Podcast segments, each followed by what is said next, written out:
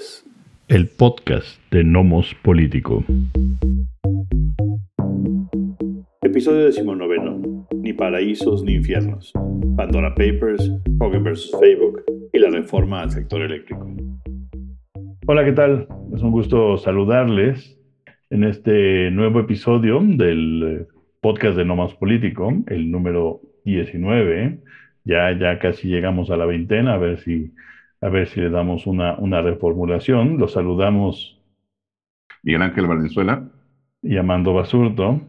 Y hoy vamos a platicar un poco sobre tres, tres temas, tres temas que, que, están en los medios, que son interesantes, que creo que vale la pena tener, este, eh, eh, digamos, eh, visiones y revisar si, si podemos tener visiones parecidas o encontradas con respecto a, estos tres temas. Y el primero es, y nos empezamos con ello, eh, el caso de los Pandora Papers, ¿no? que hoy vuelven a ser eh, grandes olas mediáticas. Eh, recordemos aquellos Panama Papers que, que este, pues, crearon también el mismo tipo de olas mediáticas y ahora tenemos otros, ¿no? Panama Papers, una eh, una investigación hecha por reporteros eh, e independientes, pero también con, con trabajo del, Washington Post. Y eh, me parece que es un, tema interesante por lo que implica, ¿no? Por el asunto financiero, por el asunto político, ¿no, Miguel? Así es. hace algunos días justamente sale la noticia de los Pandora Papers. es una investigación que se llevó alrededor de, de dos años entre una asociación internacional justamente de periodistas independientes, el Washington Post también participó, este, otros medios, incluso estuvo vinculado Proceso acá en, México. Y es un análisis de, fue un análisis de alrededor de 12 millones de documentos, que evidentemente es, es una, una, bestialidad, ¿no? Eh, una serie de, de documentos que em, pues vinculan a más de, eh, pues, más de 300 políticos en más de 90 países, a parte de la élite corporativa, a artistas que ya ahí hemos visto en, diversos medios. Em, y claro, aquí la cuestión es que hay que entender que lo que, lo que se documenta ¿no? en, estos eh, Pandora Papers eh, estos documentos, valga la redundancia, es el manejo que le dan eh, pues diversas personas de la élite, repito, política, eh, empresarial, del, también del, espectáculo, eh, el manejo que hacen de su dinero, ¿no? Entonces, ¿qué es lo que están haciendo? Pues lo que buscan es para llevar su dinero o propiedades a paraísos fiscales en donde o no hay políticas eh, fiscales o son muy laxas, lo cual les permite o no pagar impuestos o, pagar muy pocos impuestos derivados de estas, estas ganancias, estas empresas, en fin. Em, eso en sí, en muchos países no es ilegal. Vamos, llevar tu dinero, tus inversiones, tus negocios a otro lugar no es ilegal. Así es. Cuando no lo cuando no lo, no lo declaras como se debe en muchos países, ahí sí ya hay, hay alguna penalidad, digamos, ¿no? Pero de entrada no es necesariamente ilegal. En efecto, no es ético, puede ser cuestionable desde el punto de vista moral. ¿Por qué? Pues porque el país en el cual no estás pagando impuestos, evidentemente, eh, pues recibe un golpe financiero por esta falta de ingresos que tiene el país. El Fondo Monetario Internacional eh, calcula que la pérdida asciende o supera los 600 mil millones de dólares, ¿no? En términos de eh, impuestos que no se están pagando. Hasta ahí, repito, no es ilegal. ¿Qué problemas se presentan además de la cuestión de eh, la falta de pago de impuestos en el, país en donde radican estas personas? Eh, pues que es una de las principales formas de lavado de dinero. Ahí sí ya podemos hablar justamente de, un ilícito, de un delito, ¿no? Entonces, uno es ese. Por otra parte, muchas de estas personas, políticos principalmente, pues estarían vinculados precisamente a intentar controlar eh, estas, estas acciones o estas prácticas, digamos, indebidas, en ocasiones ilegales. Pero al ser estos mismos políticos parte de dichas acciones, pues tienen pocos incentivos para tratar de, frenarlas, evidentemente, ¿no? ¿Por qué? Pues porque se están beneficiando. Eh, es decir, podemos, digamos, cuestionar la, la, ética o la moralidad, si quieren, de, eh, no sé, de, de, artistas como Julio Iglesias, de Shakira, de algunos futbolistas, de Pep Guardiola, en fin, se puede cuestionar, digamos, eh, la ética, no la moralidad, hasta que no haya realmente un ilícito. El problema, yo creo que mayormente son los políticos encargados justamente de combatir dichas prácticas, pero pues están viendo aquí beneficiados, porque además a lo que se ha documentado es que hay políticos en funciones, incluidos presidentes en América Latina, eh, primeros ministros en otras partes del mundo y, bueno, pues ministros, secretarios, en fin, encargados de algún tipo de despacho, eh, en funciones, no solo que estuvieron en funciones, sino que están en funciones. Y ahora platicamos justamente de México, quiénes, ¿no? Pero bueno, por lo tanto, eso está justamente, falta, eh, aquí apenas comienza a estar la información, eh, falta cómo responden las autoridades, porque sin duda en muchos casos habrá conflicto de intereses. Curiosamente, algunos de esos paraísos fiscales que se están utilizando no solo están en algunos países, eh, digamos, del Caribe o por ahí en Europa también, sino en los propios Estados Unidos. O sea, ya hay dos estados de la Unión Americana, eh, por ahora, que están inmiscuidos, que son Delaware y eh, me parece que Dakota del Sur. Dakota del Sur, aunque Alaska también es un poco un paraíso fiscal, sí.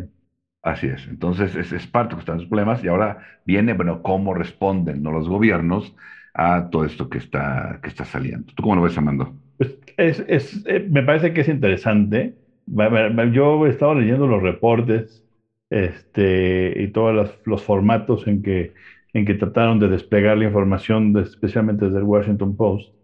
Y, y, me parece muy interesante lo que, lo que nos muestra, pero me parece poco flash y me parece que todo el mundo está haciendo demasiadas olas con algo que, es decir, ya los, con los Panama Papers ya habíamos visto lo mismo, el problema sigue siendo el mismo.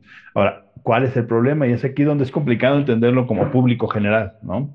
Este, primero, ¿los países fiscales son legales o ilegales? Son legales. Soberanamente en un país o en un estado, como, el, este, como Dakota del Sur, por ejemplo, dices, oye, pues para atraer inversiones, ya que pues, somos un poblado aquí pobretón, ¿no? Este, que no se ve para dónde nos vamos a hacer, pues ¿por qué no vamos atrayendo capitales, ¿no? De estos, este, de golondrinos relámpagos, además ni siquiera son los viejos capitales golondrinos, sino son golondrinos relámpagos, eso no lo entendieron porque la idea era, ¿por qué no atraemos ese dinero? Y eso va a generar crecimiento en nuestras economías, ¿no? Y no ha funcionado así, no funciona así porque, este, porque nada más el paso es financiero, es en términos de papel, ¿no? No es que ese dinero se invierta en algo en la zona donde llega. Eh, entonces, primero, paraíso fiscal, legal. El asunto es si es legal transferir tu dinero ahí. El problema es que sí, también es legal. Es decir, uno puede llevar su dinero a un paraíso fiscal a través de eh, una cuenta de banco o de establecer, em, digamos, eh, compañías fiduciarias Em, y entonces de ahí puedes eh, usar tu dinero para hacer otras compras. Em, el problema es si, si, al pasarlo de una economía, de un país a otro, estás infringiendo la ley en términos de que te lo estás llevando a escondidas para no pagar impuestos. Me parece que ahí está el primer problema, ¿no? Entonces hay un tipo de personas ahí que están inmiscuidas posiblemente en... Eh, eh, en un problema fiscal. ¿sí? Ahora, cuál, qué, es lo, qué, es lo, más interesante? Si tú te llevas el dinero a, un, a unos paraísos fiscales y después incluso lo puedes romper en diferentes este, compañías y después hacer compras, en ese momento se, lo, se lava el dinero. creo que una forma de entenderlo, los economistas me podrán decir si estoy equivocado o no, porque yo, por más que lo he revisado, me parece que suena como, eh, como cuando uno usa un sistema de VPN en una computadora, ¿no? Para esconder el IP address de donde está uno, de donde uno está conectando. Entonces uno usa un sistema de VPN, este, lo que genera proxies, ocultan el, el origen del, del IP address, ¿sí? Eh, por lo tanto, geolocalizan, ¿sí? Y después esconden el origen, ¿sí? Eh, y ese es un problema porque lo que es es una superventana enorme para lavar dinero, ¿sí? Porque se pierde, es muy difícil rastrearlo. Si tú no tienes acceso a esos documentos, ¿no? Es muy difícil rastrearlos. Sin esos documentos que te muestran cómo va el caminito del dinero, que por supuesto son documentos eh, digamos, eh, eh, que están obtenidos pues, de manera, no sé si legal o no, pero ahí están los documentos. Este, cuando tú estás tratando de perseguir legalmente o judicialmente a alguien, es muy difícil saber, o sea, encontrar bien dónde está el hilo, ¿no? De hasta, hasta dónde llega. ¿Por qué hace esto? ¿Por qué hace este hub de ocultar, ¿sí? Las personalidades. Ahora, yo Porque además recuerdo... muchos de esos paraísos no te piden muchos requisitos en cuanto a identificaciones, eh, etcét- etcétera, para poder o abrir cuentas o un negocio o una empresa, y es parte justamente de lo que complica, Esa es una, pero la Porque otra es que, eh, sí, y- pero la otra es que también tienen un fuerte sistema de, em, digamos, de seguridad financiera que implica que no es público quien pasa. Es decir, tú, tú me puedes dar tus datos, tú puedes- como vemos, está a nombre de los eh, presidentes, expresidentes, eh, este, el rey este, Abdalá de, de, este, de Jordán y demás. Ahí tenemos los nombres, sí están los nombres. El problema es nosotros normalmente el sistema judicial no puede acceder a esos nombres porque están ocultos. Igual pasa en Suiza y demás, ¿no? Es decir, es muy difícil obtener. Entonces genera un espacio perfecto para, el- para lavar dinero. Entonces, eso es la cosa. Una cosa es que, que evadas el fisco y otra cosa es que laves dinero. Sí, claro.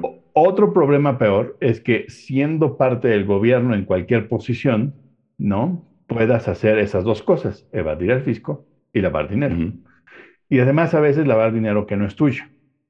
Pero antes de ese punto hay uno, que es, yo como, como eh, político tuve capacidad de hacer tejes y manejes, hay unos miles o millones que voy a mandar a estos offshore, ¿no? Y los voy a guardar ahí para volver a reinvertirlos en lugares donde el capital está más seguro, ¿no? En propiedades en Estados Unidos y demás, ¿no?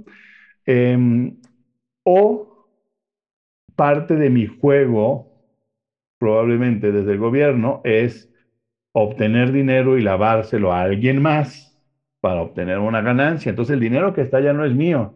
Yo nada más les presté mi nombre para meter, para abrir una, una, este, esta- estas compañías fiduciarias y entonces lavamos el dinero y vuelve a salir y sale limpio en compra de otros, este, en la compra de otros bienes, ¿no? Eh, pero lo interesante es que esto no es nuevo, es decir, es hacer tanto escándalo respecto de eso. Yo me recuerdo hace unos Híjole, habría que revisar bien el dato, pero hace unos 20 años más o menos eh, se construyeron, esto es un- una anécdota personal, eh, se construyeron las torres que están eh, en, lo que se llama eh, el Columbus Circle en Nueva York, ¿no? Que es, digamos, la punta suroeste de Central Park. Se, construyen estas, eh, estas torres en donde hay una parte del Lincoln Center, el de jazz, eh, hay un gran mall y hay departamentos. Y entonces decía, ay, este, Luis Miguel compró ahí un departamento, no sé qué, y además será sabido que mucha gente, eh, personas adinerados rusos y del Medio Oriente y demás, habían comprado, nada más no sabían cuáles, porque lo habían hecho a partir de lo que ellos llaman shell companies, ¿no? Sí, estas compañías falsas que nada más son este, parapeto, que se utilizan para mover el dinero, ¿no? Entonces, desde entonces, eso era como lo que te platicaba el taxista en Nueva York. Entonces, que ahora salgan con que, ay, los Pandora Papers, de señores, ya tenemos muchos años hablando de exactamente lo mismo, ¿no? Lo, es cierto, aquí nos dan nombres, ¿no? De aquí podemos apuntar de nuestro dedo flamígero a quien, a quien lo hace. Pero en realidad es que el sistema ha funcionado así por muchos años de manera abierta. Sabemos que así funciona y las, y los sistemas financieros nacionales no han hecho mucho para detenerlo.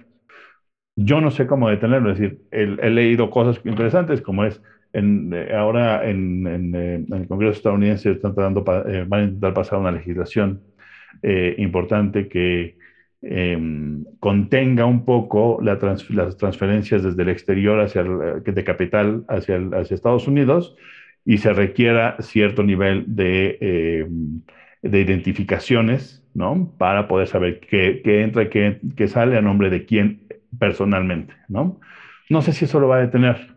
Este, entonces, tenemos muchos niveles de problemas con, con los paraísos fiscales.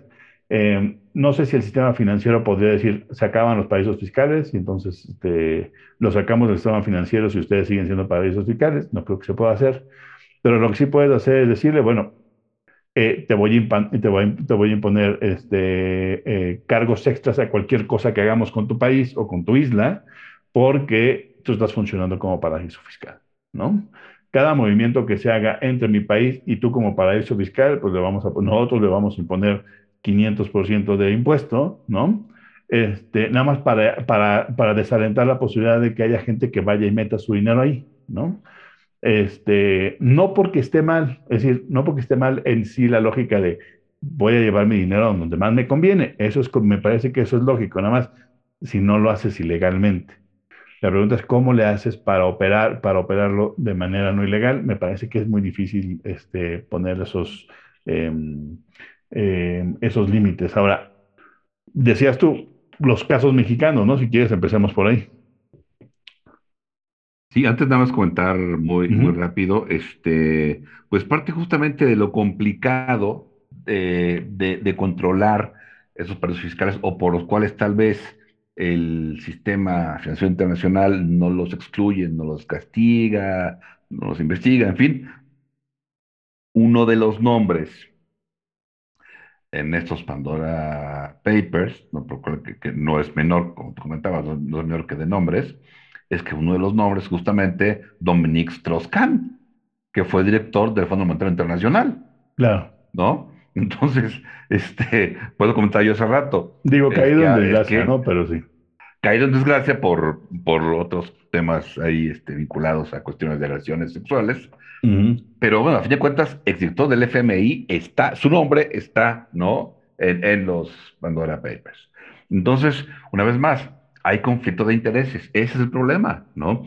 Lo cual, claro, no es nuevo, por supuesto que no es nuevo, ¿no? O sea, el sistema desde muchos años se alimenta y aprovecha las debilidades, características, como se quiera ver, del propio sistema para beneficio de quienes integran al, sistema y de, de, integran o quienes lo dirigen. Y ese es un, un ejemplo, ¿no? Entonces, pues ¿Por qué sucede? Pues porque hay a quienes les conviene que eso suceda y que se siga manteniendo esa estación. Sí, ¿no? pero, Entonces... pero, por eso decía yo que lo complicado es, y aquí eh, yo no soy un especialista como para ir nombre por nombre, pero el problema es que tienes que ir nombre por nombre, ¿no? Entonces, a ver, el señor Strauss-Kahn, a ver, apareció su nombre en los, en los, en los este, Pandora Papers, bueno, y, o sea, él invierte su dinero donde quiera, no es ilegal ponerlo en, en las Bahamas, que a quién le importa. La pregunta es, ¿cómo llegó ese dinero ahí? Este, él ha reportado durante los últimos 20 años que gana, voy a poner un número, un millón de dólares al año, pero resulta que tiene 350 millones de dólares invertidos ahí, eh, puede que sea un poquito extraño, ¿no? Entonces ya le empiezas a excavar y decir, bueno, a ver si es legal o no la llegada de ese dinero ahí. Este, eso es lo que está pasando ahorita. El asunto es que, por eso digo, la parte, la parte inicial es legal que, que, tú o yo incluso pongamos dinero, que no creo que nos alcance ni siquiera para la transferencia, pero si nosotros ponemos dinero en uno de estos, pues puede ser legal, ¿no? Si pagamos nuestros impuestos aquí, después ponemos nuestro dinero ahí y lo, lo, invertimos, esa parte es legal. Y nuestros nombres van a estar en los, Panama, en los, en los eh, Pandora Papers. La pregunta es, ¿cómo llega el dinero ahí? Y ahí es donde el rastreo eh, se complica un poquito. En el caso, por eso decía, el caso de los mexicanos es medio complicado porque en la mayoría de los casos, según entiendo, no empata con sus declaraciones. Exacto. Ingresos. Sí, pero para mí lo importante de Strauss-Kahn, y bueno, vamos con los mexicanos, es que, o sea, si Strauss-Kahn hubiera sido únicamente, no sé, un funcionario menor, o, o sea, por eso lo que hagan o, Sha- o no Shakira o Julio Iglesias o que sea, no tiene tal vez mayor relevancia hasta que no se vea de dónde viene esa lana, se- en fin, ahí de pagaron su impuesto donde debían, como les pasaba a, Sí, a Ronaldo y a, y a Messi en su y a momento. Messi, entonces sí. Pero con Strauss-Kahn, para mí la cuestión está es que estaba en un, en un lugar clave para tratar de combatir eso. Y lejos de combatirlo, o sea, ¿qué interés puede- pueden tener en combatirlo si se ve beneficiado? Y no hablo de que sea ilegal, no, no. Hasta ahorita, como decía, hay que investigar, todavía falta, ojalá que le jalen a esas madejas, vamos a ver, pero fuera de eso, este, había un claro conflicto de interés. O sea, eso evidentemente afecta a los países porque no están recibiendo impuestos, ¿no? Eh, y él, pues, se ve beneficiado y está en un lugar clave, Yo, yo- yo ¿no? estoy de acuerdo, pero creo que hay una instancia en donde, en donde creo que no estamos, no estamos en el mismo canal. Eh, y puede que tú tengas razón, porque no lo sé, pero yo no recuerdo que el IMF, que el Fondo Monetario Internacional, tenga atribuciones para hacerlo. Es decir, sería un conflicto de interés si el señor tuviera que hacer algo al respecto y no lo hiciera porque le conviene. La pregunta es, ¿desde el IMF puede hacer algo? Mi, mi, mi sensación es no. El problema es que con el IMF no puedes mover eso. Es decir, este, puedes intentar eh, sobrecargar al IMF y pedir como atribuciones especiales para hacer algo, pero me parece que no es parte del trabajo del Fondo Monetario Internacional.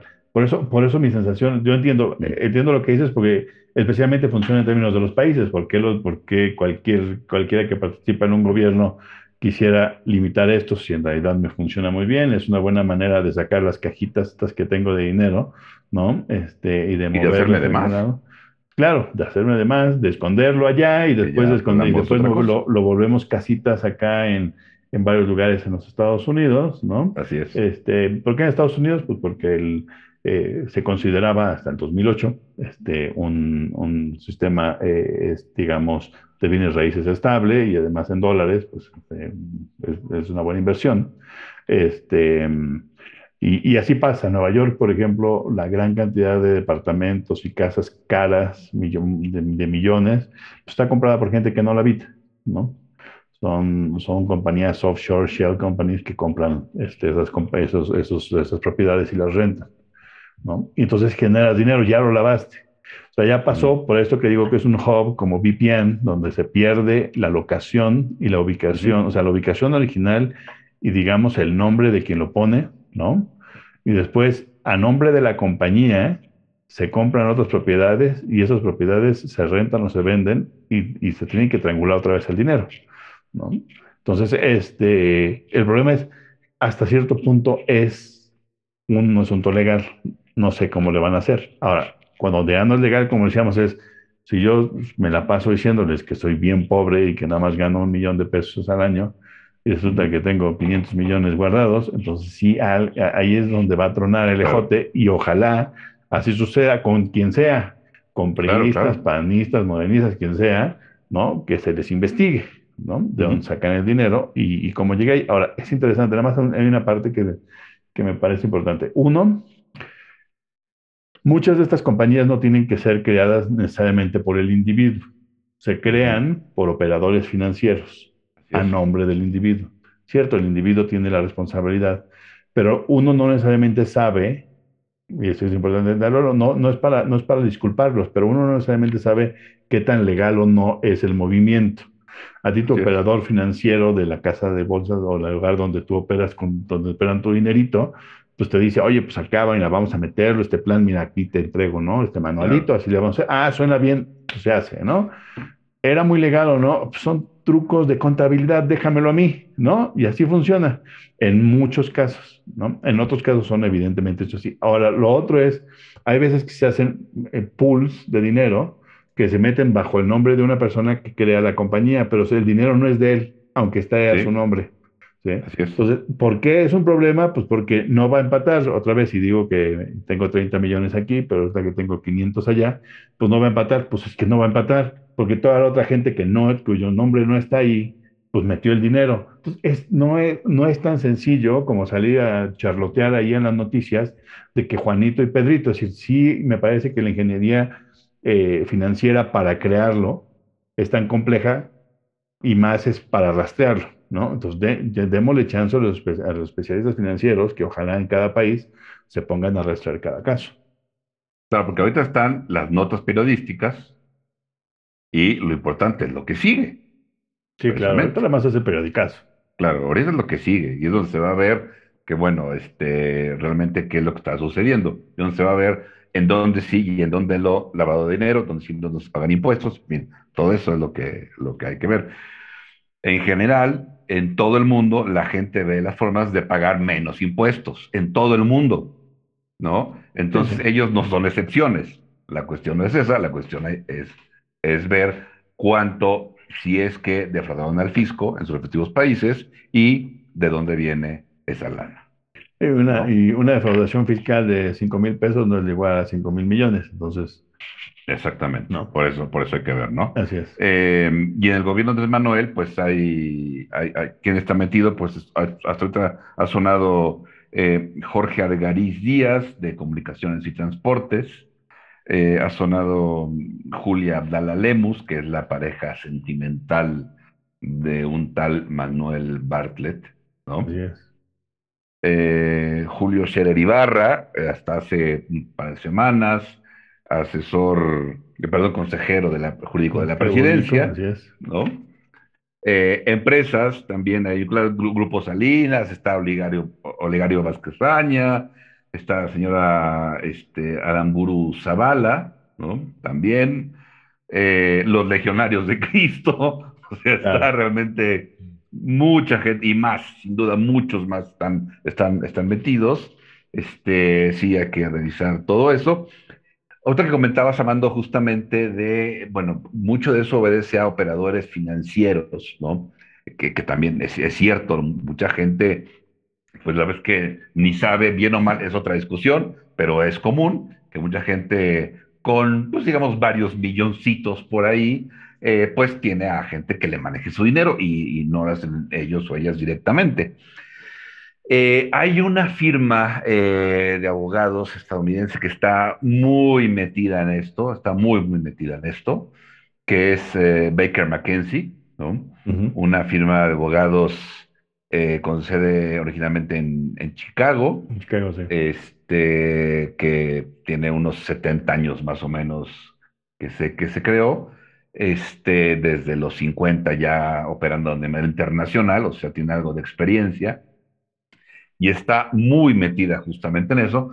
¿Por qué? Porque ha logrado, con todo ese tiempo, lograr justamente una, una red de operación financiera eh, eh, con todo el respaldo evidentemente jurídico.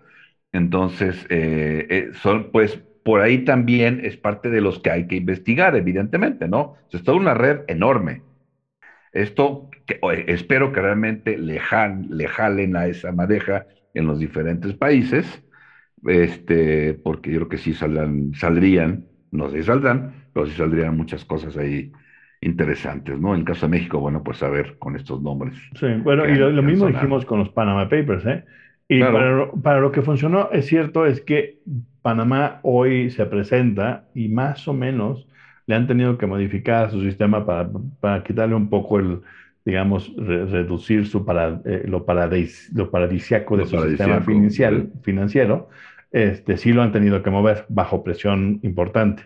Este, no sé si eso se va a conseguir con nosotros y demás. La verdad es que yo creo que otra vez eh, hay diferentes niveles, entonces habrá quien se encargue de presionar a, este, a las Caimán, a Belice, ¿no? De que, de que tiene que poner, digamos, en operación nuevas formas de seguridad este, financiera para evitar el lavado y demás. Pero, em, pero más allá de que eso sucediera, pues hay que seguir los casos locales, ¿no? Hasta, hasta las últimas consecuencias. Que eso, que eso me parece que es importante. Ahora, pues usualmente los gobiernos no se persiguen a sí mismos, entonces vamos a ver, vamos a ver cómo, cómo funciona, ¿no? Cómo funcionan estos casos. Exactamente, a ver qué. Pues sí. Y entonces, si, este, si te parece bien, pues pasemos al, siguiente, tema. A nuestros temas, ¿no? Ahorita continuamos. Y sí, bueno, el segundo tema este, es este, nuestro querido Facebook, ¿no?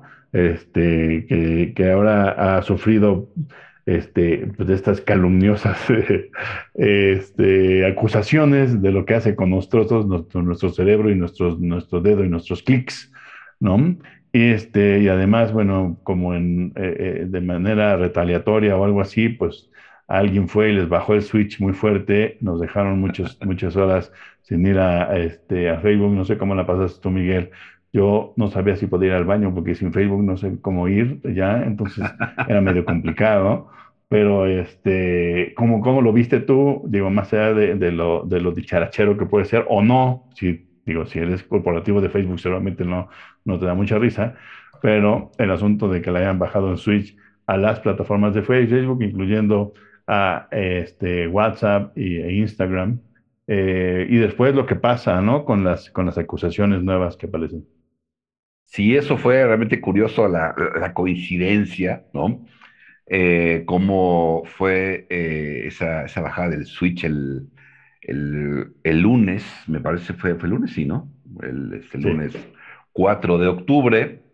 Eh, cómo, bueno, estuvimos como 6, 7 horas ahí sin las redes sociales. Em, es, es, interesante ver de repente también como, como el impacto que tiene. Em, la, la, necesidad, y eso nos va a llevar justamente a otra parte del comentario que es el propio Facebook contra la denuncia de, de Francis Hogan, eh, la necesidad que, que, tenemos de estar, de estar conectados, de estar disponibles, eh, la, ansiedad, ¿no?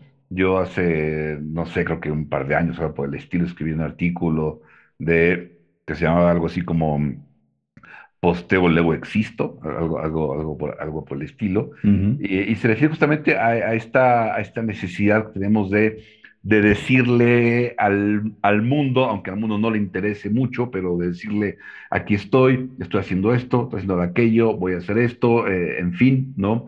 Esa necesidad de, de estar en ese mundo de las redes sociales, ¿no? Eh, y en la medida en que, en que estemos, en que posteemos, en que tuitemos, en que pongamos la foto, lo que sea, es la medida de nuestra relevancia prácticamente, ¿no? Eh, evidentemente es terriblemente triste, ¿no? Y entonces, en consecuencia, si, si posteo, luego existo, ¿no? Al no postear por alguna razón, pues no estoy participando de ese mundo, no estoy en esas relaciones, en esos vínculos, en fin, ¿no? Y eso qué genera, pues genera angustia. O sea, cuando de repente o no has pagado tu teléfono y no tienes servicio, o se cae la red, se cae el servicio, eh, o estás en un lugar en el cual no hay cobertura, y cómo, cómo, es que, cómo, no estoy, este, y, genera una, una, de, de, de, angustia, es terrible, ¿no? Evidentemente, sobre todo para, para quienes ya andamos este, más cerca de los 50 que otra cosa, como un servidor, este, que ya está a un par de días, eh, pues vivimos en otra realidad, ¿no? Completamente distinta, ¿sí? En lo cual de repente no estabas, este, no, no, no te podían ubicar, pues, ¿no? No podían contactar. Bueno, pues ya lo harán y se, se acabó, te dejaban recado en tu casa y se acabó, ¿no? Entonces, eh, es, impresionante esa angustia que generó el, híjole, se cayeron, creo que la sede principal de redes sociales, bueno, por ahí Twitter también, pero Facebook, WhatsApp, que creo que son las más importantes, este, donde más, más se navega, digamos, y luego Instagram, ¿no? Entonces, eh, no, generó ahí como, como una suerte de angustia, de, este, amén de que hay gente que también mueve sus negocios por esas vías, entiendo más, digamos, ¿no? La, la angustia. Pero uno que es este, un, un, simple personaje de a pie, que de repente no estás, pues digo, no pasa nada, ya habrá, ¿no? Ya posteas otra vez, ya irás al baño otra vez, ya lo que sea, ¿no? Eso ya fue, eh, fue interesante ver ese fenómeno, ¿no? Como mucha gente ahí migró a Telegram, luego Telegram pues se cayó por tanta gente que estaba en Telegram. Sí, se sobrecargó, ¿no? Y a mí me llegan y me llenan tus palabras, porque yo hago este podcast nada más por razones existenciales, ¿no? Porque yo, pues, al parecer, podcasteo y luego existo, ¿no? Así puede ser. No, el, este, no, me parece que sí, así sucede. Es decir, a ese fenómeno eh, y genera cierta angustia, eh, pero también, y como dices, también hay otras repercusiones que tal vez no, no estamos viendo a partir de la, de, la angustia o del asunto de qué pasó, no está funcionando mi teléfono, entonces revisamos todo porque Facebook no funciona, ¿no? Este, este, y WhatsApp, la gente en lugares como México son hiperdependientes de WhatsApp, ¿no? Se cree, se evidente, espero que hayan entendido que es un problema, que hiperdependan de WhatsApp, es una muy mala idea, pero bueno, este, uno no aprende en cabeza ajena, espero que cinco horas sin estar sin su WhatsAppito, pues hayan, entendido que hay otras formas incluso mejores que, que comunicarse, para comunicarse, y hubo gente que hasta tomó el teléfono llamó, dijo, ah, mira, qué extraño esto de, teclear un número y decir, ay, mira, este, ya, llamé, llamé a alguien, qué extraño, ¿no? Este, regresar a las llamadas telefónicas. Eh, eso, es lo que cuando se cae, ¿no? Se cae, genera este problema y genera un problema, como decías tú, que nos, que nos trasciende, que son aquellos que mueven sus negocios ahí, que mueven su publicidad por ahí, este, mañosa o no, te platicamos del caso, ¿no? Eh, o cómo se amaña o cómo se mueve la publicidad y, demás, este, cómo nos llevan de un contenido a otro en Facebook. Y, em, y otros que se dedican eh, a hacer, em, eh, ¿cómo le llamas esto? streamers, ¿no? Es decir, hay streamers que, cuya la, la, es la plataforma, pues no, hacer, no pudieron hacer stream ese día y podría haber sido más o menos importante para ellos y entonces económicamente tiene repercusiones importantes. Este, esto nos lleva, más allá del, del, caso de que se cayó, a las acusaciones que han llegado hasta el Senado estadounidense. ¿no? Sí, em, se, se, digamos, se, juntó con, vamos ya para atrás, fue el domingo, ¿no? El, el domingo, para el domingo 3 de octubre, cuando se sabe quién, ah, quién era la, la persona que estaba filtrando la información, quién la whistleblower, ¿no? Como dicen. Se sabía que estaba filtrando información, se había filtrado a el Washington Post, este, eh, me parece que, que a CNN, no, no acuerdo dónde más, em, y a Washington Journal, perdón. Y entonces, en 60 minutos, el domingo, aparece la whistleblower. Ahí ya se supo quién era que justamente Frances Hogan. Así es. Eso fue el, domingo. Eh, el lunes es lo que acabamos de comentar. Y el martes es la comparecencia de Hogan ante la Comisión del Senado de Estados Unidos. Y ahí es donde ella realmente, eh, bueno, pues ante cuestionamientos, lo que dice es, eh, Facebook se debe regular. O sea, ella jamás se plantea, yo, no quiero que, que, nos quedemos sin Facebook, ¿no? Lo que digo es que hay que regular Facebook. ¿Por qué? Porque Facebook está hecho para generar adicción. Mm, o sea, sí está pensado. Los algoritmos son para generar adicción. ¿Por qué? Porque cada clic es dinero para la compañía. Y la compañía antepone sus utilidades a el beneficio o, costos que pueda tener a la sociedad. Entonces, lo que Facebook está haciendo, dice Hogan, es em, fomentando la irracionalidad en la plataforma. Está fomentando el encono, está fomentando el enfrentamiento. ¿Por qué? Porque es más fácil que eso genere clics. ¿Sí? Entonces, e, es un peligro por lo cual se debe regular. Entonces, ella compara justamente a Facebook con las tabacaleras. Dice, en su momento las tabacaleras, cuando se supo que ya sabían que sí, el tabaco hacía daño, ya sabían que pues sí, había químicos que generaban adicción, y que siempre decían que no. Entonces se intervino para regularlas, claro, años después. Lo decía, hay que regular Facebook. Se no acabar, hay que regularlo, porque es muy peligroso. Y también puso énfasis en Instagram. Instagram eh, genera importantemente depresión en los jóvenes. Facebook hizo un estudio al respecto lo que dice ella, ¿no? Y los jóvenes se deprimen con Instagram. Está comprobado, según dicho estudio, menciona Hogan, que los jóvenes y las jóvenes que se sienten mal con sus cuerpos, se sienten peor, o con sus vidas, se sienten peor después de ver Instagram. De hecho, hay un caso ahorita en los medios también en Estados Unidos de una, de una chica este, que primero desapareció, después apareció muerta, parece que su novio la, la mató, la, la mató, perdón, Gaby Petito, y lo que se ha dicho es, eh, ella, no, no, no, no sé cómo se, se qué, qué frase tenga en, en, en el argodium de las redes, pero ella y su novio eh, mostraban las imágenes de su viaje, iban platicando y no sé qué. Entonces, lo que se ha, dicho es las imágenes de la pareja, ¿no? Eh, en Instagram no reflejan la realidad de la relación de la pareja en la vida real. Es decir, Ujú. la vida de las personas en una red social mayormente no refleja la vida de las personas en la realidad. O sea, hay una, hay una gran diferencia, ¿no?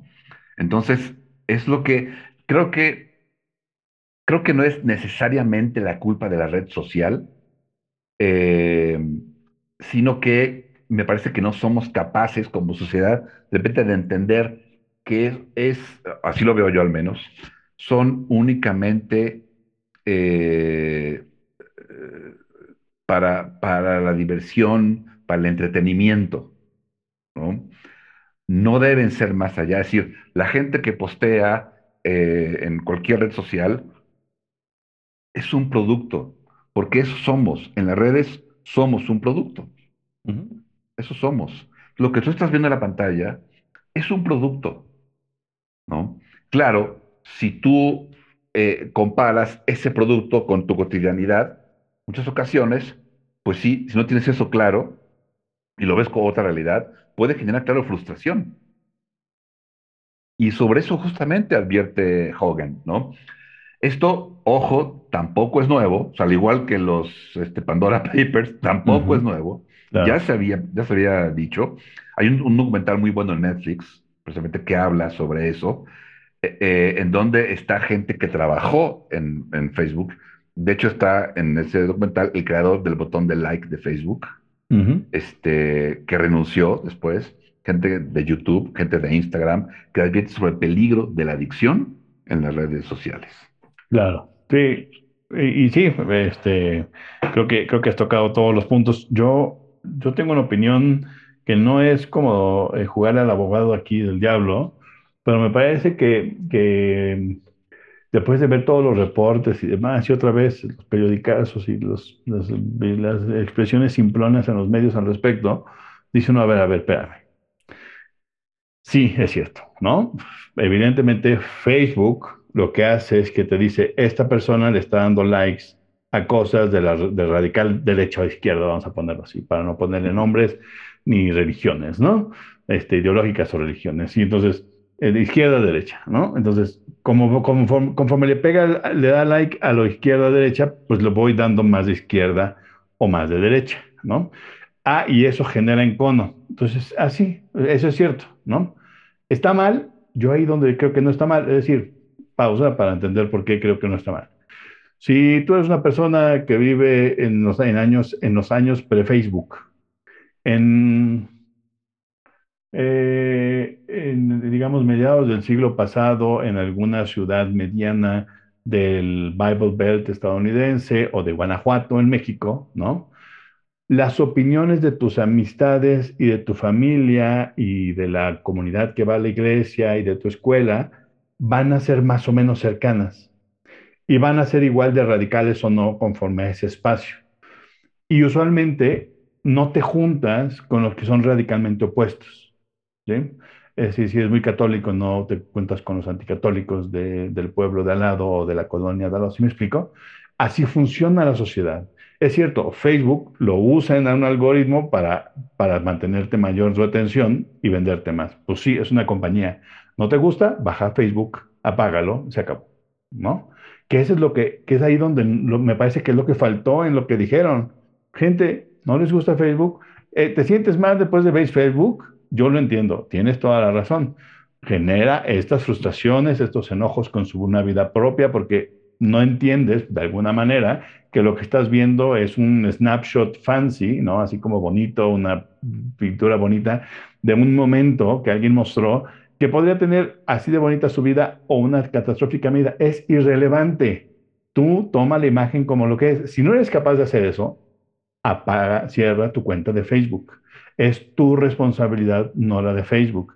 Entonces, me, parece que el problema aquí es que estamos mandando la responsabilidad sobre, sobre el medio social, que yo entiendo que no son moneditas de oro, que no digo que no son este, santos, ¿no? En, estos señores van a hacer todo para obtener dinero, y si no lo queremos usar, no usemos Facebook, ¿sí? Esa es mi invitación a todos los que, los que se sientan así.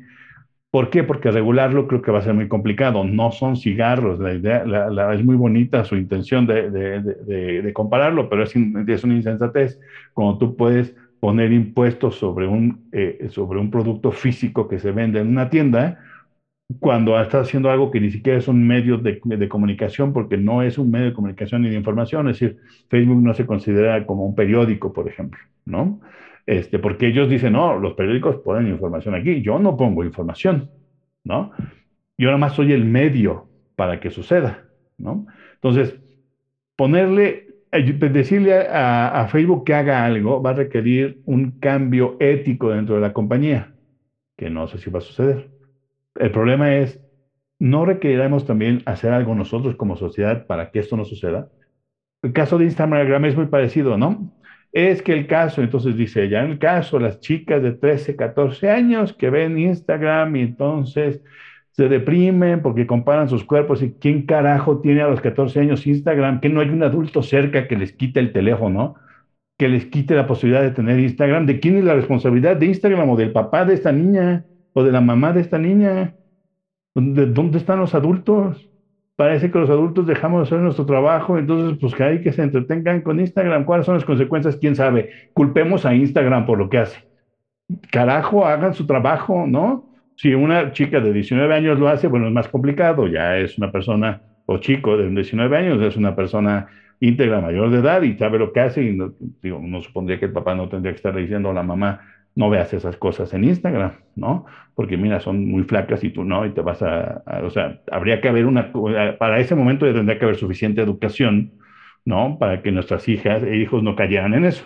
Ah, no, pero entonces nosotros nos hacemos del elemento de, responsabilidad de educación y entonces es culpa de Instagram y de Facebook.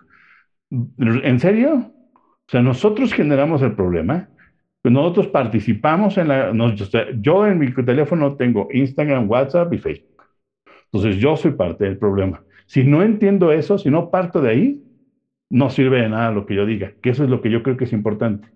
Mientras yo participe de ahí, tengo que asumir responsabilidad sobre los medios que, uso, que propongo, que promuevo. Nosotros hacemos este podcast y lo promovemos por Facebook, ¿no? Entonces, así, así los usamos y entonces eh, y, el algoritmo nos, nos, llevará a muchos lugares o nos mantendrá alejados de muchos otros, ¿no? Porque así funciona el algoritmo.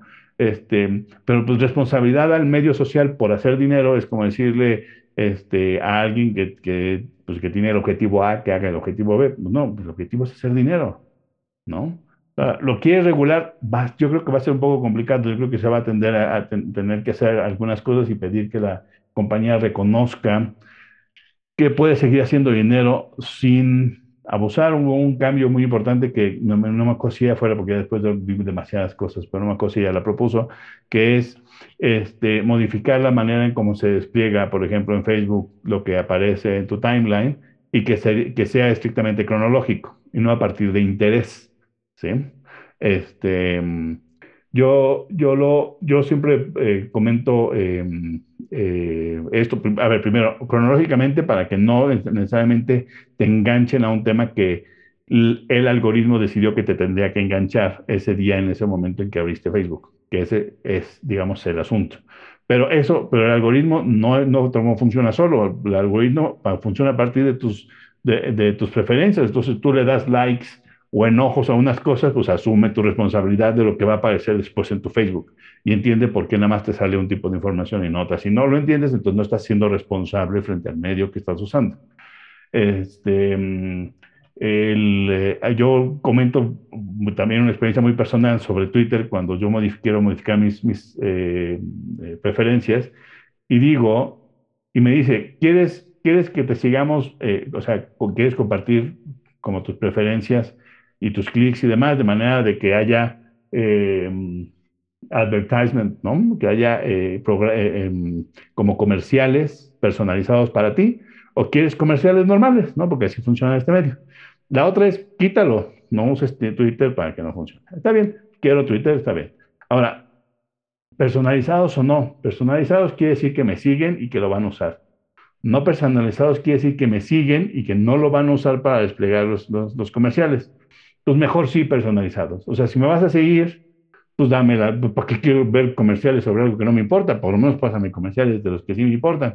Ay, es que están, es que están este, guiándome como si yo fuera una vaca, ¿no? Es que te están guiando tu voluntad. No, señores, sean responsables sobre lo que carajo le dan clic y el tipo de. Es que le di clic a una cosa y ahora me aparece en Facebook varias opciones comerciales. Pues sí, así funciona.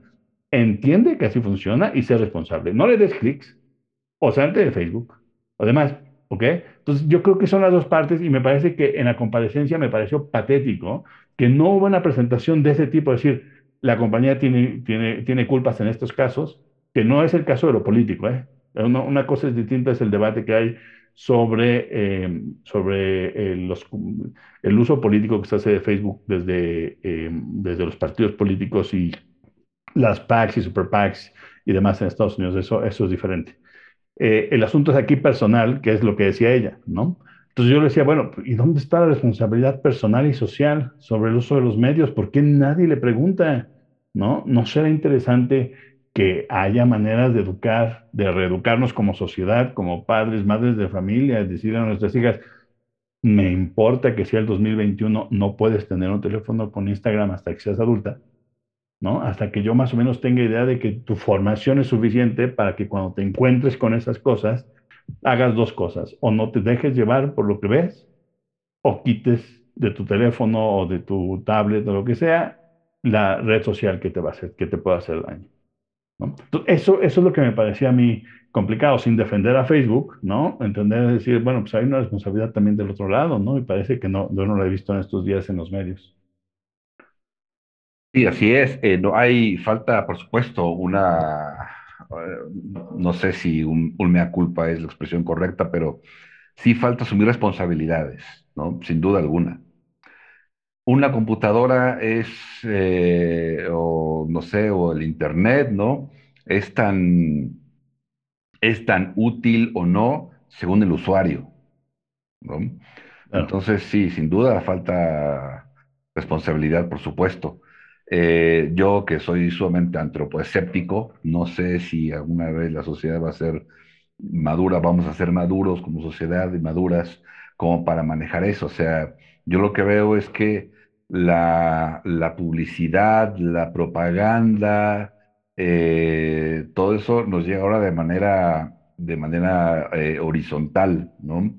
¿Por qué? Porque es el mundo que estamos construyendo. Es decir, antes eh, te, mm, no sé, te, te, ofrecían cosas, te vendían cosas, o actores, vamos, que actuaban en un, en un comercial para vender tal o cual, o gente famosa, este, y entonces, de la manera que se acercaban. Hoy obedecemos mucho a la publicidad y a la propaganda horizontal, a los que son nuestros o nuestras iguales, ¿no? Eh, alguien que es como yo, y entonces le hago caso porque ¿qué interés puede tener en manipularme? Pues mucho, ¿no? Este, o no ninguno, pero ya cayó en el interés de alguien más. Claro, ¿no? Pero a lo que me refiero, es, eh, parte, algunos o algunas de esas y esos iguales no son iguales. Muchas veces también son pagados o pagadas, ¿no? Para emitir un juicio y entonces tú te guías, ah, no, pues está muy bien. Si vamos a comprar una aplicación o vamos a comprar algo, pues muchas y muchos de nosotros checamos los comentarios sobre tal o cual producto, ¿no? Este, para ver tanto lo recomiendan, cómo lo califican, el producto, el servicio, etcétera. No sabemos, nada nos garantiza que esa opinión sea real, sea verídica, ¿no? O es ficticia, simplemente la consultamos, ¿no? Y está bien, es normal, o sea, así lo hacemos todos, no es una crítica, plantea nada más una realidad, ¿no? Así es. Es mucho la, comunicación eh, ahora horizontal. Confiamos en ella y desconfiamos cada vez más de la vertical. Tiene todo el sentido del mundo, evidentemente. ¿Y qué es esto de la idea de los influencers, que son como más horizontales? Eh, justamente, justamente a eso iba. ¿no? Parte de repente de mi bronca con los influencers es que este, venden algo que tiene éxito en el mercado, ¿no? Y entonces se consume mucho y tienen muchos followers, muchas followers. Y eso los hace, las hace influencers. No sé hasta qué punto lo sean, pero bueno, así se maneja, ¿no? Em, y entonces, evidentemente, no sé, empresas, partidos políticos, en fin, acuden a dichos o a dichas influencers para anunciarse o para llevar a cabo su mensaje político al Partido Verde en las elecciones pasadas o X número de, empresas, ¿no? Que le regalan sus productos a tal o cual influencer, ¿no? O tal o cual youtuber que tenga muchos seguidores, porque con eso pues va, a vender más, ¿no? Evidentemente. Em, y a fin de cuentas, esos influencers o esas influencers, pues se vuelven simplemente en, en un actor del mercado, ¿no? Una vez más, así es, bien o mal, es otra discusión, así es, ¿no? Creo que el problema es de nosotras y de nosotros, cuando, eh, si ese influencer o esa influencer lo es porque cocina, ¿no? Y entonces eh, la gente ve sus, sus anuncios, sus, sus, eh, videos, porque es, muy padre, ¿no? yo, por ejemplo, sigo una chava en YouTube que hace platillos. Yo la sigo porque es, es, es, una ama de casa y es muy fácil hacerlos y, y me gusta, ¿no? Claro. mi bronca es cuando, si ella empezara, pues, no sé si lo, vaya a hacer o no, pero si ella de repente empieza a emitir juicios sobre política, por ejemplo, ¿no? O sobre moral o lo que sea, y yo le hago caso, ahí es problema mío, no es problema de ella. Eh, así es. Sino mío, ¿no? Entonces, mi bronca muchas veces con los, los influencers, más que con ellos o ellas, es por la gente que obedece que los empieza a seguir, ah, no, pues sí, es cierto, ¿no? No, o sea, debemos hacer caso de nuestra responsabilidad y es mucha, y es mucha, porque yo creo que lo que, lo que abunda, es mi opinión, es la irracionalidad y no la racionalidad. Pero una vez más, es bronca nuestra, no es de Facebook, que tiene cuentas que pagar, no es de Instagram, WhatsApp creo que queda fuera, este, o casi fuera, pero es de nosotros. Y eso es lo que creo que hay que preocuparnos y no veo ninguna propuesta ni idea al respecto. Una vez más, que cambien ellas, que cambien ellos, yo estoy bien. Y no, claro, va por ahí. Así es, así es. Creo que así, así más o menos está el problema, ¿no? Con este. Y, y bueno, si quieres, pasamos para que por lo menos un momentito le dediquemos al siguiente tema ¿eh? y final, ¿sale? Volvemos.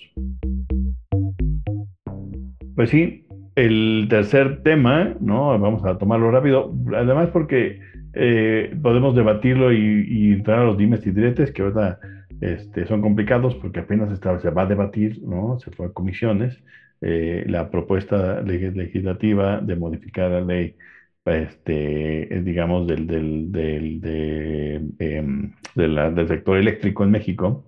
Este, entonces, pues hay, hay visión, versiones pues, otra vez radicales, ¿no? Y poca claridad al respecto de, de, la problemática o de los beneficios que puede tener la, la reforma, ¿no, Miguel? Sí, em, está la propuesta justamente que presentó el presidente, Manuel López Obrador, nos esperan dos, creo que el año siguiente es la eh, reforma electoral y después la reforma a la Guardia Nacional. ahora estamos con la reforma del sector eléctrico, ¿no? También llamada por ahí los medios reforma energética, porque ahí tiene un vínculo evidentemente. Em, se pueden discutir, creo que varias cosas. Em, eh, creo que algo, algo, bueno, a ver, algo fundamental, ¿no? Es que la reforma lo que pretende es regresarle eh, cierta capacidad, cierto, cierto poder, por así decirlo, a la Comisión Federal de Electricidad, ¿no? Em, se quiere, por ejemplo, que sea la comisión la que tenga la mayoría en términos de eh, la producción, justamente, ¿no? Del sector eléctrico. Eh, se, está buscando que la CFE produzca el 54% por lo menos, ¿no? Del total de energía eléctrica y el sector privado el 46% máximo.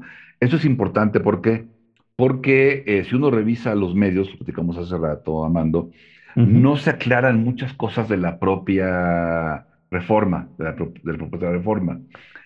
Por ejemplo, únicamente se dice, este, no, le quieren dar todo el monopolio a la CFE y no tiene cómo producir todo.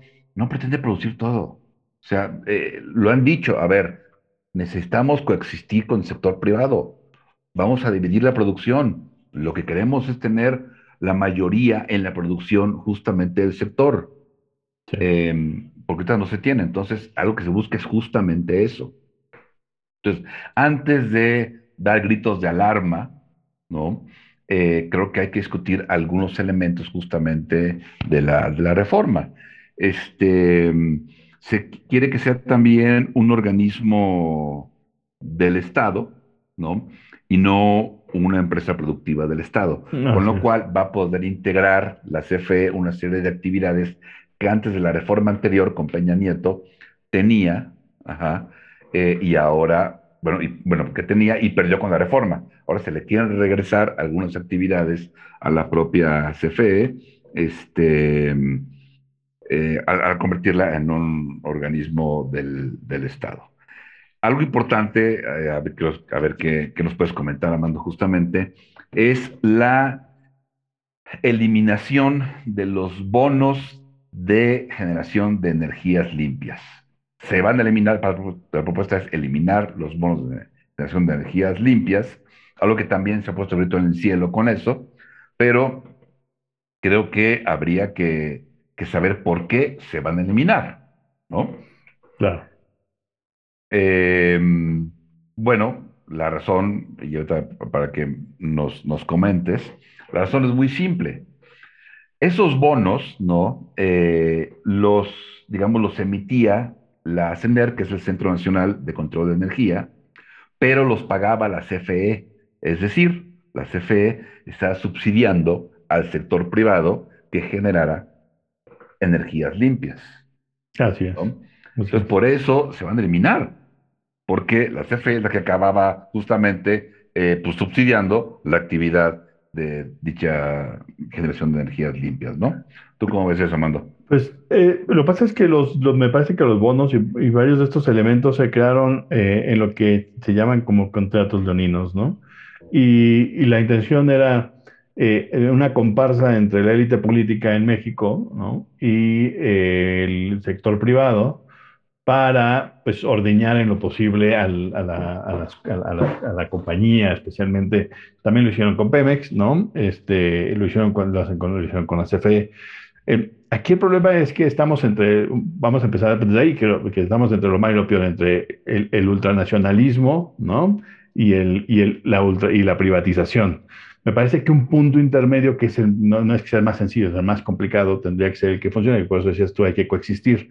Eh, el problema es que la coexistencia no funciona así. Los bonos, los bonos son eh, eh, completamente lo que hacen es reducir el, el riesgo, prácticamente lo vuelve cero de las compañías que invierten en, en energías limpias y le cargan la mano al erario público en, tiene que subsidiar la producción, tiene que aceptar por encima de su producción la producción, las producciones limpias la tiene que transmitir prácticamente de manera gratuita, y, o sea, transmitir y distribuir de manera gratuita. Es decir, yo te estoy haciendo un gran favor, ¿no? No puedo decir, este, por ejemplo, eh, este, FAMSA, sea, este, eh, Bimbo y demás producen sus, sus energías eólicas en unos parques y entonces dicen, ok, nosotros hacemos esto con contratos con la CFE, nosotros ponemos este, el dinero para la, ingeniería y demás, ¿ok? Vamos a producir electricidad.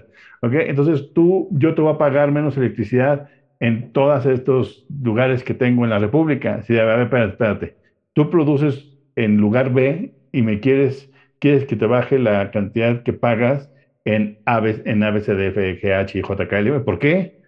O sea, la energía cuesta mucho trabajo transferirla y distribuirla, ¿no? En todos los países, en Estados Unidos, en Europa, en todos lados, cuando esto sucede, eh, las, las, que operan la, la, la, red eléctrica cobran eh, eh, ciertos niveles, en Europa un poco más alto, usualmente suele suceder así, este, es un poco más alto el costo de la transmisión este, eléctrica, ¿no?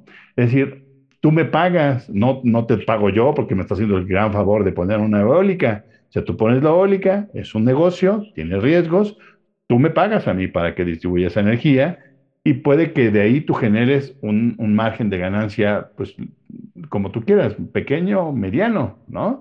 Pero no reduzco tus riesgos a cero. Aquí lo que estabas haciendo, haciendo a mí que me regresen todo mi capital, además tú me subvencionas, además tú pagas los costos de transmisión y, este, eh, eh, y de distribución. Es un, el, el, costo es enorme. Todas las energías, además las energías limpias, pues son limpias, pero no son eficientes, ¿no? No son eficientes porque no, o sea, las eólicas y las solares tienen problemas graves que son, necesitas acumularla, no puedes tener picos porque nada más generan picos, las dos nada más generan picos, pero para las ciudades para las industrias no les sirven los picos, tiene que estar de manera este, regulada la carga eléctrica que, obtienen. Entonces, la tienes que poder almacenar en grandes almacenadoras que no existen. Apenas hay pruebas, incluso Tesla prueba, ha probado en pequeñitas ciudades en Estados Unidos de cómo hacer para almacenar la, energía que se genera eólica y, y solarmente para poderla seguir distribuyendo de manera regulada a la población ¿no? Usan grandes baterías de las suyas para hacerlo. En México no existe eso, ¿no? Entonces, todo aquel que defiende estas plantas eólicas y demás, pues la verdad es que no, no, tiene, no, no, entiende el problema financiero para el Estado que implica eso. Ahora, esto se va por esto pasa por eh, eh, o, se, eh, o, es una capa además del ultranacionalismo que quiere decir que Pemex y que las CFE son verdaderamente estratégicas y tienen que ser nacionales y tienen que tener no solamente ser empresas, sino tienen que ser parte de la estructura política este, de México. El problema es que eh, entre las formas corruptas y, también populistas de organización este, del PRI em, en los, durante pues, los 50, 60, 70, el crecimiento de estos grandes sectores generó grandes, eh, grandes sindicatos y esos sindicatos estaban, por supuesto, ligados, coludidos con el PRI. Hasta, bueno, hasta, hasta hace poco que comienza a quebrajarse, ¿no? El, me parece que la intención es más o menos clara, la intención es deshacerse de esos, de esos sindicatos y la única manera de deshacerse de esos sindicatos es destruir a las compañías. Lo hicieron con Luz y Fuerza del Centro, ¿no? Este, más allá de que pueda, pueda haber sido bueno o malo, el problema es que estamos entre, nada más entre dos opciones que son malas el, ultranacionalismo y, el, y, la, y la total privatización, ¿no? Este, entonces la intención era eh, destruir a estas compañías y es obvio cuando uno ve, por ejemplo, lo que hicieron con Pemex, que fue endeudarla hasta el tope, porque usan... Pemex no pudo haber obtenido la deuda de los últimos 12 años si no fuera una, una, eh, una compañía que fuera a generar billones de dólares. No hay manera de que le hubieran prestado ese dinero como podía generar todo ese dinero, se endeudó tanto. Pero todo ese dinero con el que se endeudó se lo pasaron a otra bolsa vía eh, la Secretaría de Hacienda y entonces eh, o se lo robaron o lo usaron para otras cosas. ¿sí? Pero ese dinero no entró a Pemex. Ese dinero de esas, esas grandes deudas no se invirtieron en Pemex porque la intención era eh, pues sí, literalmente cosechar, pues, ¿no? Este, em, em, eh, toda, todo el dinero, sacar, extraer todo el dinero, ¿no? hacer activismo sobre el propio Pemex, quitarle, digamos, el tapete y que se caiga solita. ¿no? Y lo mismo parecía que estaban haciendo con la CFE, aunque con la CFE se dieron cuenta que lo que podían hacer es volverlo también como un shell company, ¿no? un cascarón en donde podían meter a muchos privados y por ahí podían sacar dinero del, erario público para este, para eh, alimentar eh, o pagar, em, digamos, energía cara que se generaba en otros lados, ¿no? ante esto, hay, eh, hay, ahora este movimiento. A mí, no, no, estoy seguro de, que me parezca buena idea la reforma como está, porque de nuevo me parece que podría ser muy radical. Yo creo que la CFE sí debería seguir siendo una compañía del Estado em, y debería de, trabajar, de, intentar moverse de esa manera. Y, y, a pesar de que la ley pueda establecer este 54 este, 46, que es una, que es una, este, López Obrador decía, bueno, es que los periodistas tienen que decidir si van a seguir por el camino salinista o si eh, del lado cardenista este, López Mateos, ¿no? En realidad es un poco tardío el plan de hacer estas, estas compañías y, y, y abrir sectores a menos del 51%, pues es un poco más tardía, aparece hacia los finales de los 60 y los principios de los 70. El problema es que al PRI no le da tiempo en ese entonces de hacer la el movimiento porque empiezan las crisis económicas, acuérdense 70, 73, este, nuestra primera carta de intención con el Fondo Monetario Internacional, este, la bronca que tenemos con el GATT, este, después se caen los, los precios del petróleo, ya no, no, hubo espacio para hacerlo. Esa fórmula puede que funcione podría funcionar. Hay otros países donde las, eh, grandes empresas eh, estatales están combinadas con dinero eh, privado sin que el privado logre controlar el 51%. No me parece una mala idea. Lo que me parece mala idea es que al timón esté alguien con, con un pensamiento nacionalistoide, ¿no? Este, que no entienda que esto hay que moverlo a partir de conocimiento técnico y financiero, primero técnico que financiero, porque nosotros el problema de la tecnocracia es que llegó con las finanzas a destruir lo técnico, técnico y financiero, ¿no? Para poder este, tener un sector energético que rinde estabilidad energética, ¿no? Eléctrica al país, ¿no?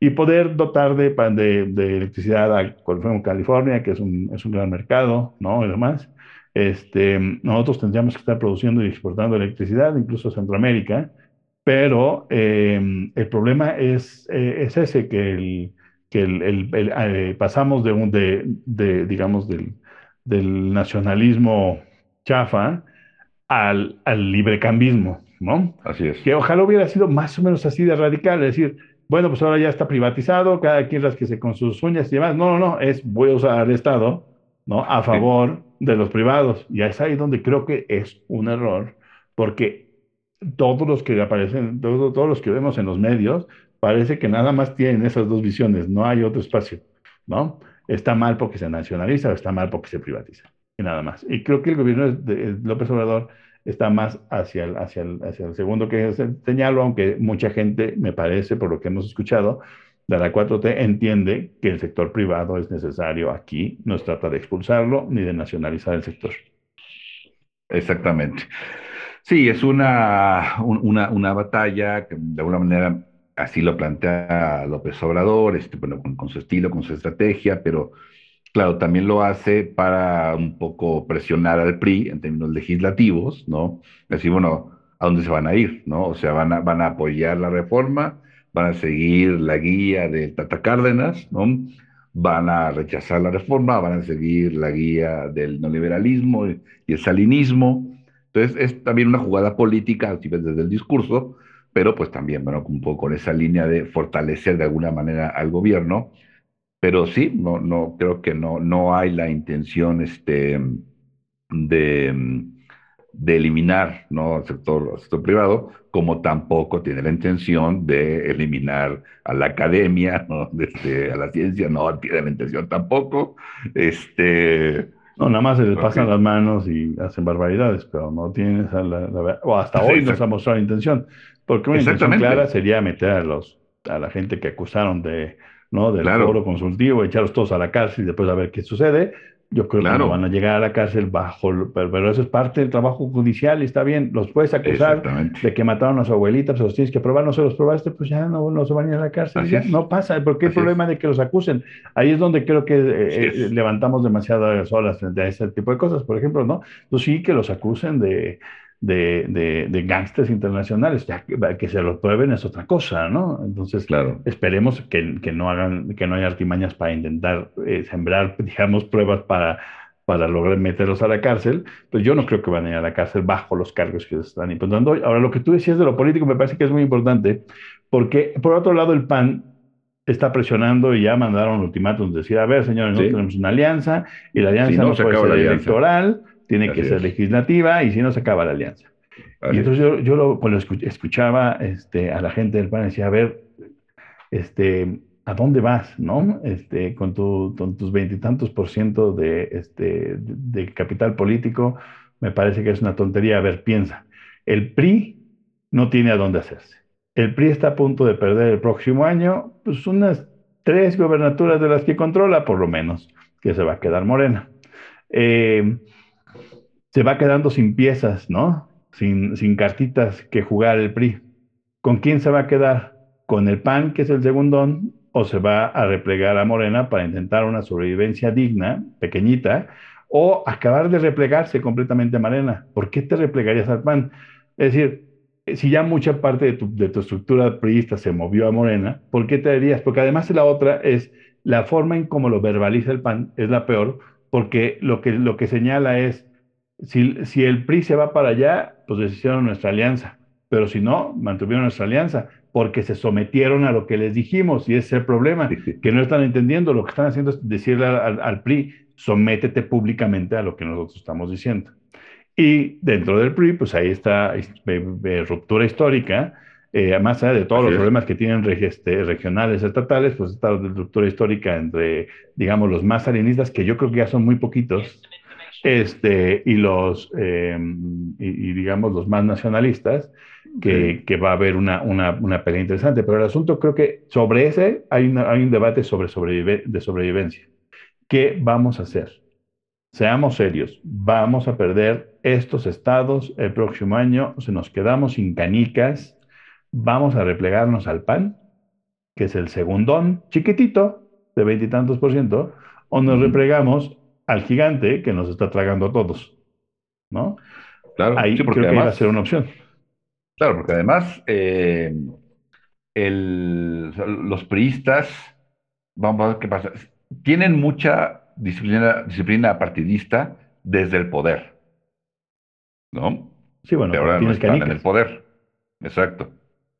Entonces, se van a dividir en, en- en esta suerte de pugna que viene de los ochentas entre los neoliberales y los nacionalistas, digamos, se van a dividir, eh, en donde estaban, además, recordemos, Cuauhtémoc Cárdenas, Porfirio Muñoz Ledo, Andrés Manuel López Obrador posteriormente, este, en fin, ¿no? El, propio eh, Bartlett, que no sale del PRI en ese momento, pero era de ese grupo, justamente frente a los neoliberales. Entonces, se van a partir los priistas en el cuerpo legislativo, se van a partir.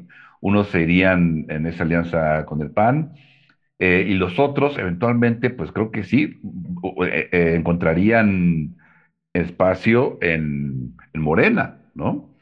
Sobre todo en esos, en esos cálculos de qué va a pasar el próximo año, qué va a pasar con esas gobernaturas, ¿no?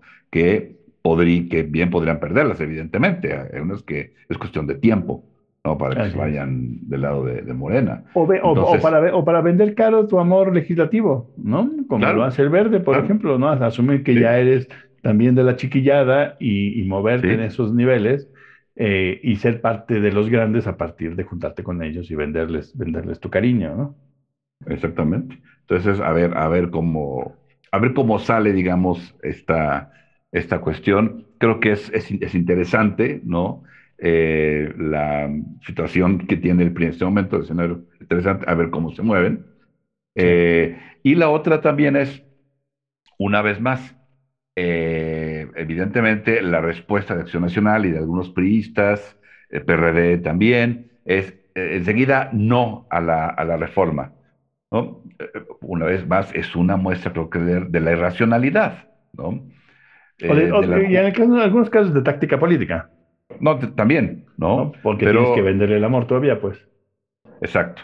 No hay, y esto no es nuevo, ni es culpa del PAN, ni es culpa, es, es algo ya añejo. ¿no? La oposición juega a descalificar todo lo que venga del gobierno. ¿no? Así ha sido, así sigue siendo, ¿sí? Este, y bueno, pues a ver qué pasa en este, Sí, en y, y también a MC le va a pasar lo mismo, ¿no?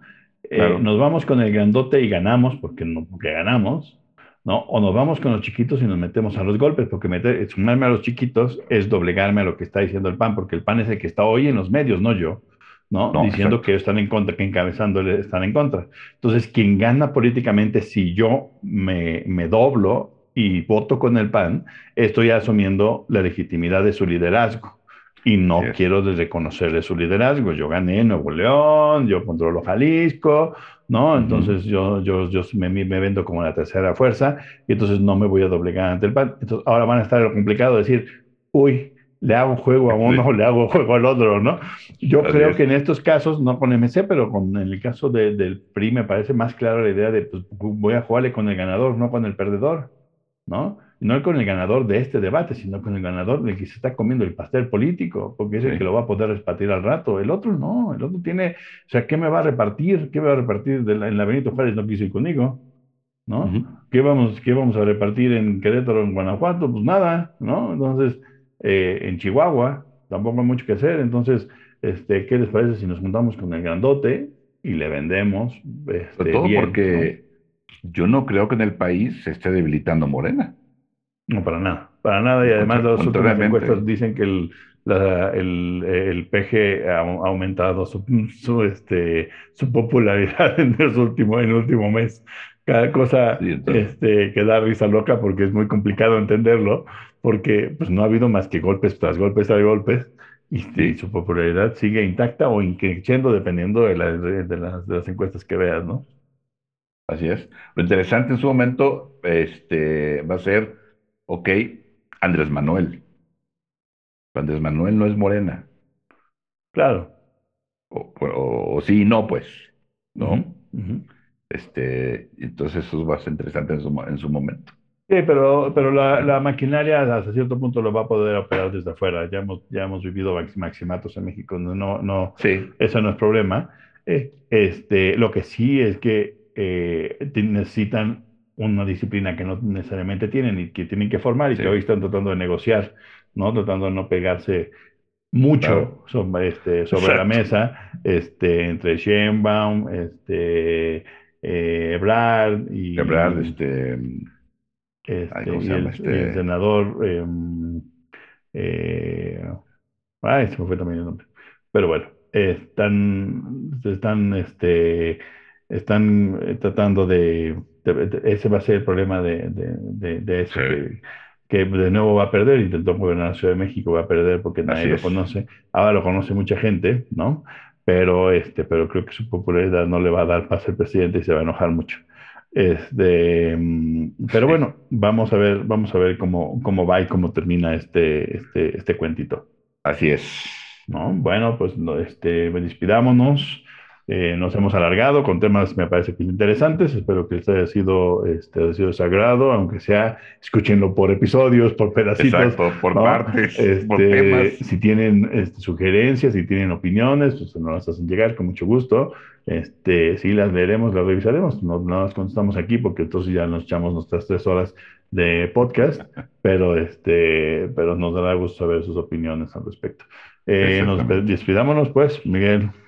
Que estén muy bien, cuídense y nos escuchamos pronto. La próxima vez, que estén muy bien, hasta luego. Esto fue Nomos Político.